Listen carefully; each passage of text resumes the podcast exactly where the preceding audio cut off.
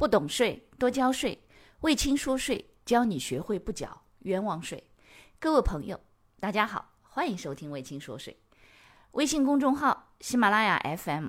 知识星球这三个平台统一搜索“魏青说税”，即可收听本节目，并学习与节目内容有关的知识和案例。我公司是医疗器械的经销商，有一些小的耗材我们送给医院，医院不让开票，只能把它们开在备注里面。我看到上游厂商也是这么开的，感觉应该是视同销售，可是医院就是不让我们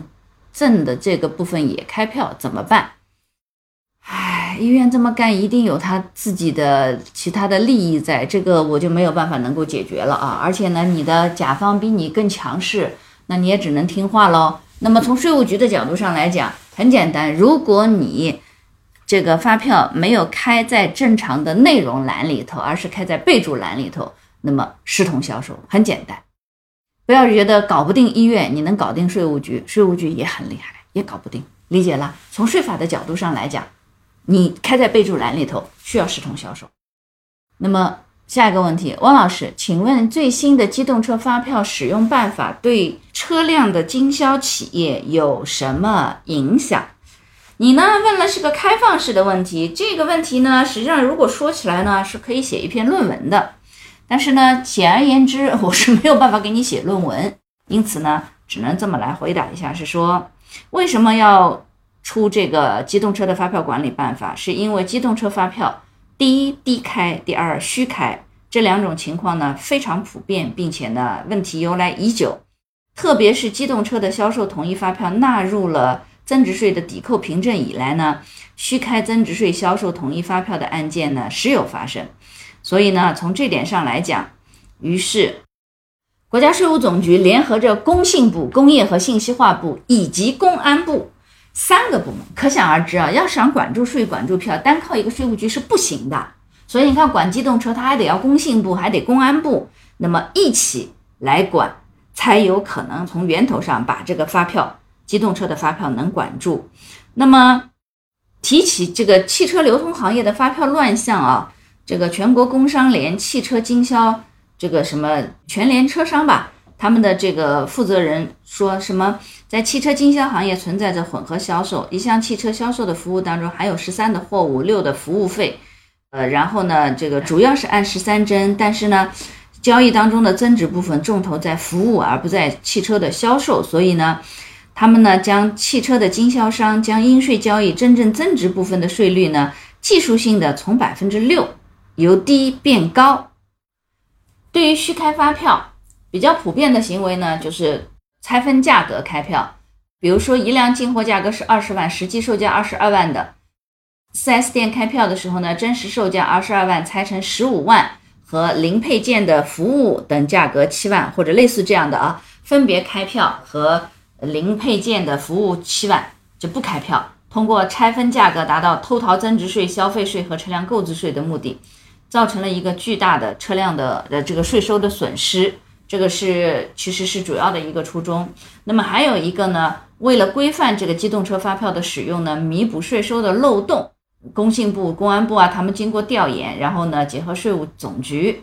这个出台了这个机动车发票的管理使用办法。它的核心要义是什么呢？以进控销，有车可开票，无车不能开票，从源头上对机动车的开票行为进行了规范。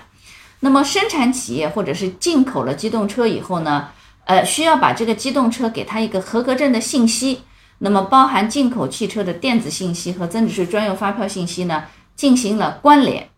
企业对外开增值税专用发票的时候呢，要把每辆车的车辆识别代号和单车的价格等信息填到增值税专用发票的呃这个或者是销货的清单当中。下游的企业呢，需要在发票系统当中。获取上游企业开票信息的这个识别代号啊、单车价格呀等等，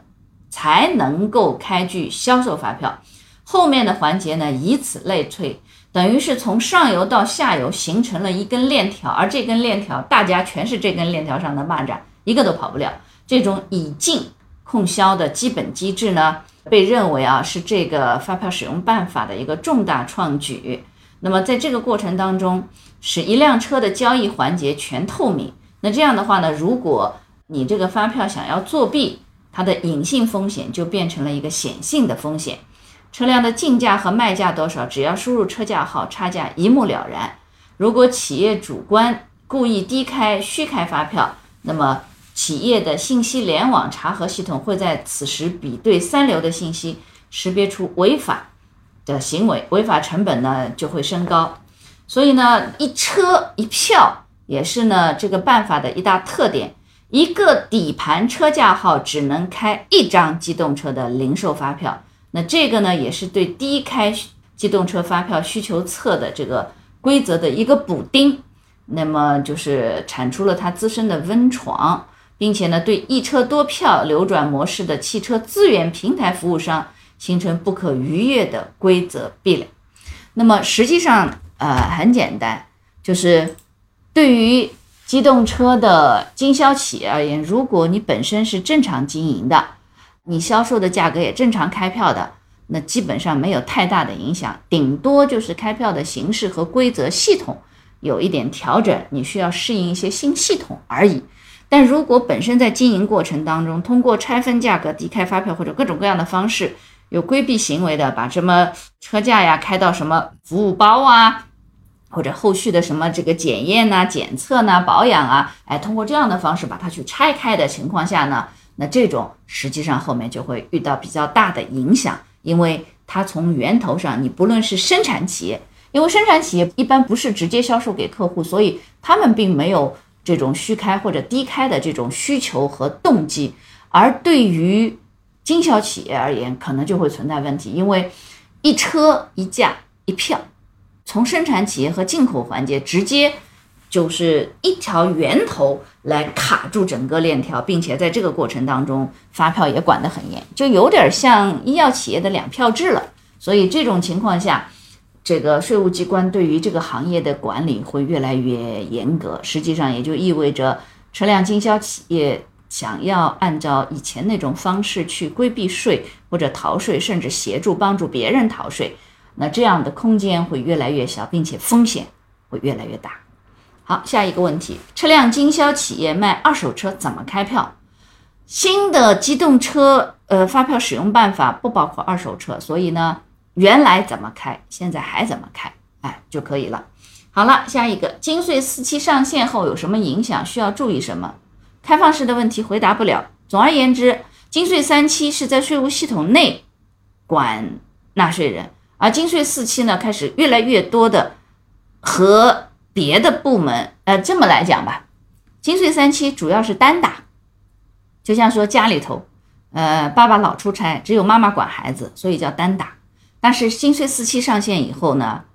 不但是混双，爸爸妈妈可能一起打，还会连着爷爷奶奶、外公外婆、呃叔叔阿姨、舅舅什么的一起来打，所以它会形成混双或者是多重打的。就像刚刚那个机动车发票使用办法当中，它就是税务总局这个工信部和公安部一起那三个部门，所以未来的税务的管理对于财务来讲。要学习的东西还非常非常的多，呃，一定一定要多关注魏青说税的公众号，哎，里头我们会有很多新的东西，并还还有喜马拉雅电台。好，下一个问题，王老师，老板之前给朋友百分之十五的股权，最近朋友离职了，并且把这十五的股权转给了公司的其他股东，现在发现公司是认缴制的，并且注册资本一千万并没有到位，想问问后续债务纠纷，朋友有没有什么风险？呃，是否可以通过补充协议之类的来规避风险？首先，第一个啊，离职之后，如果股权已经正常转让，办理了股权的变更，那正常情况下，除非在这个股权转让的协议当中还留有尾巴，如果没有留有尾巴，一般股权转让之后呢，不会存在着。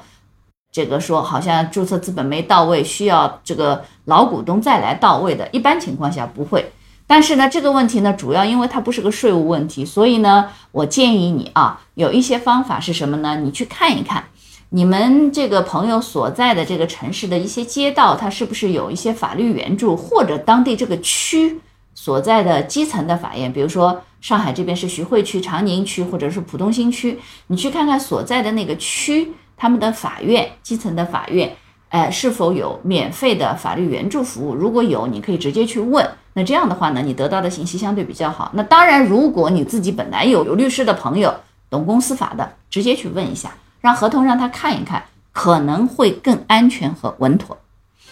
好啦，税法变化越来越快，各个行业、各个政府的监管的政策也越来越多，因此呢，持续的学习将是我们面对持续的变化世界唯一的方法。好，谢谢收听，感谢你的收听。如果觉得我的课程对你有帮助，欢迎给我点个赞，并且呢，把这个课程可以转发给你的同学呀、朋友啊、同事啊，甚至老板，让更多的人了解和掌握税务的知识。不懂税，一定多交税。所以听卫青说税，不缴冤枉税。